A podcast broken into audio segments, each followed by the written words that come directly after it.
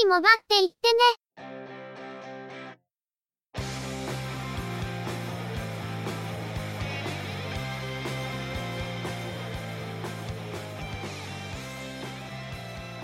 通信業界、モバイル、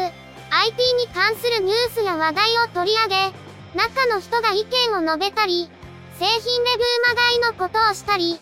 様々な体験について、ご紹介していくポッドキャストです。ゆくもばのおしゃべりはすべて、合成音声によってお送りしています。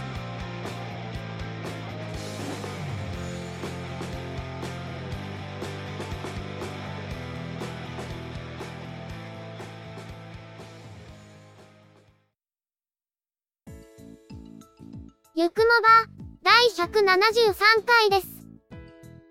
お届けいたしますのは、ネタを探してくるのが、中の人。そのネタをお話しするのは、佐藤ささらと、鈴木つづみです。残暑厳しかったり、豪雨厳しかったりする今日この頃、皆様、たくましく生き抜いておられるでしょうか。中の人は、何度も熱中症になりかけながらも、かろうじて息はしています。一瞬の沈黙に、何か思惑が込められてる気がするのって、気のせいかな？気のせいです、きっと。それはそうと、以前も少しお話をしていましたけど、今回の配信で、ゆくもばの通算配信本数が200本に到達しました。引き続き、ナンバリングタイトルとしての200回を目指していきますので、改めましてご愛顧のほど、どうぞよろしくお願いいたします。ということで、今回は久しぶりに呼び出されました。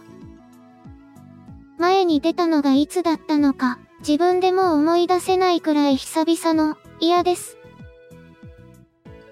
時々出そうって言っておきながら、忙しくてすっかり忘れ去られていたって話もありましたけど。ひどい。今回は、ニュースのご紹介を二人でやってもらうことにしますね。こうして私の仕事がいか略。減らねえから。でも、多少減らしていただかないと、私の出る幕がですね。それについては、以前お蔵入りになったハイブリッドの代わりに、別の内容でハイブリッドをそろそろやろうって話もあるので、もう少し待っていただければ。そして、そのハイブリッドもお蔵入りになる流れですね。わかります。ひどい。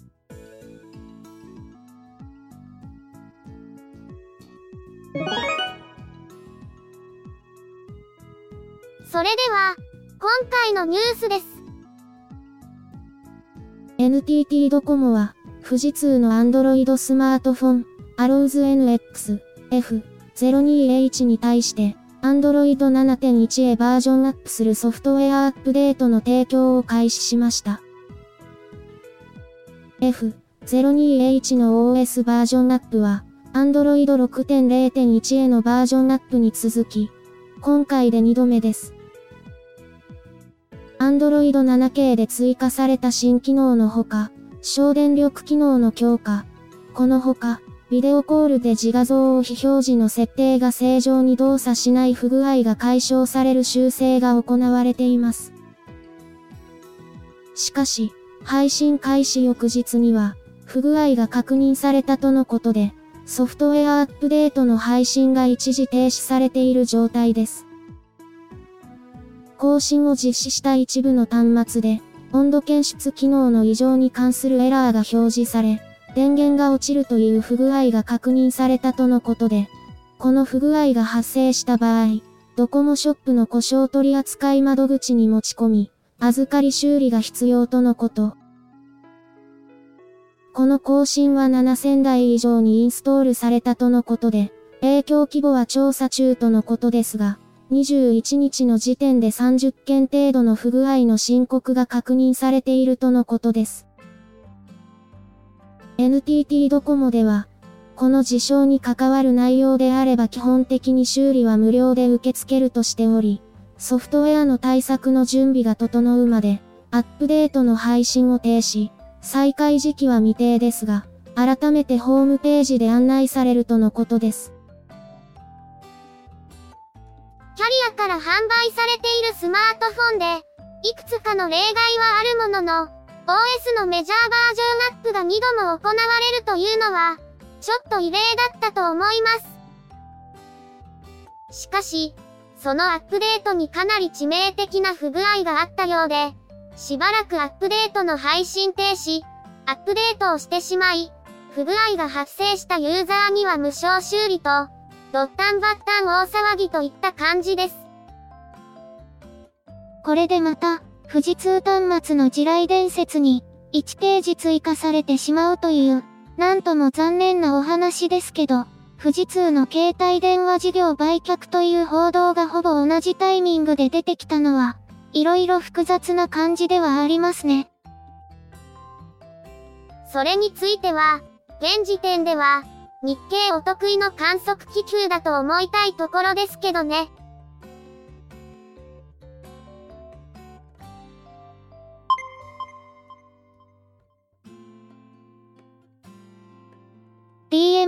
.com は MVNO サービス DMM モバイルにおいて追加発行された SIM カードについても MNP に対応しました。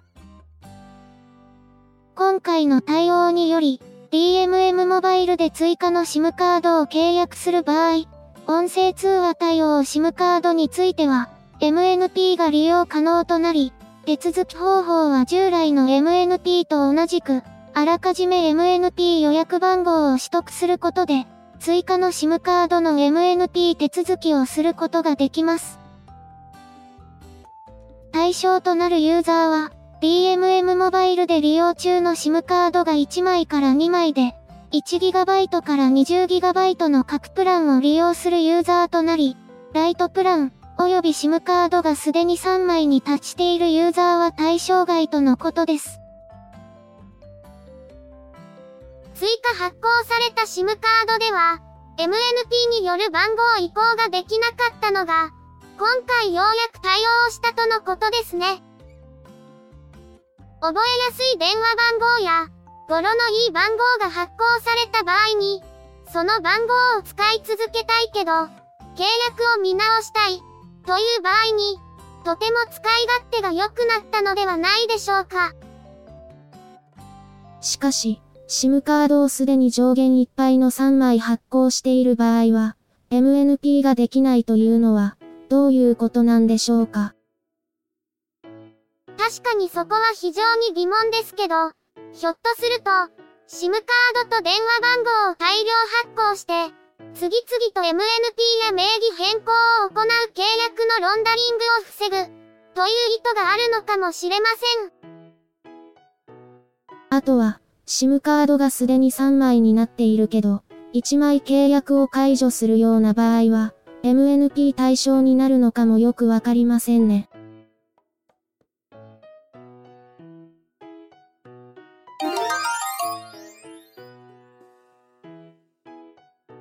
KDDI と沖縄セルラーは、2018年4月以降、E メールのドメインを easyweb.ne.jp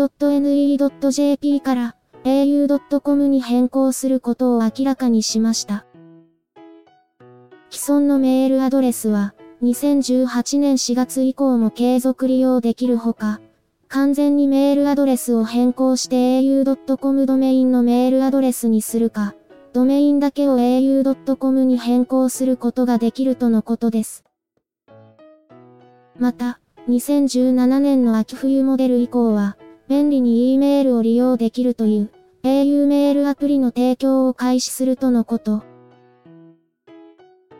2018年4月以降、新たに au の E メールアドレスを取得する場合、easyweb.ne.jp のドメインは取得できなくなり、すべて au.com のドメインとなります。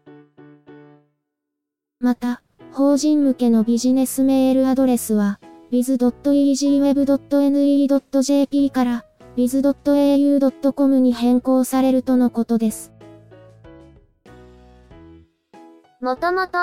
Google の Gmail を活用した au ンメールに統合していくはずだったのが、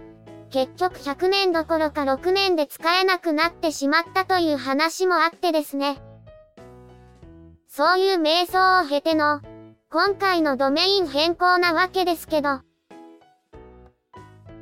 2018年4月以前に、easyweb.ne.jp のメールアドレスを取得しておけば、それ以後も継続利用することができますから、当分、メールアドレスで旧来のドメインで届かない、なんてことは起こらないんじゃないかと。それはそうと、そろそろ、EasyWeb って何？って人もいるかもしれませんね。あと、そもそも EasyWeb って読むのを知らなくて、EZWeb って読んでる人とかは、結構いそうな気がします。何年かしたら、インターネット老人会で、その昔、EasyWeb ってのがあってだな、という会話が出てくるのかもしれないですね。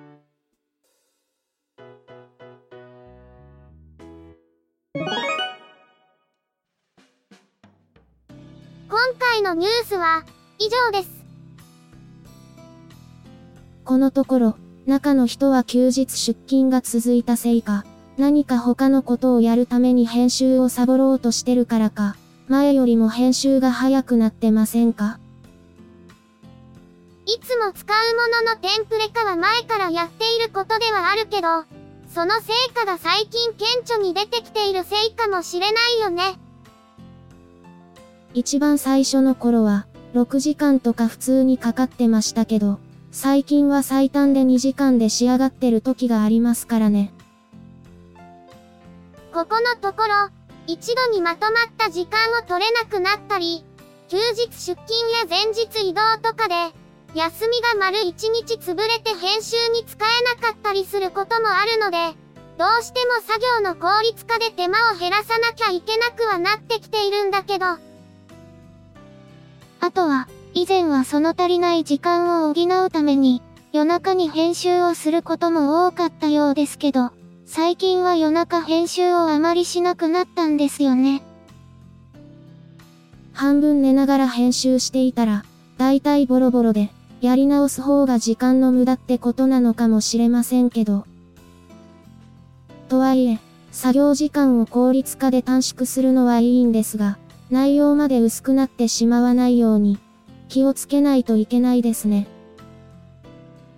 そこは中の人が最近一番気にしているところではあるんだよね。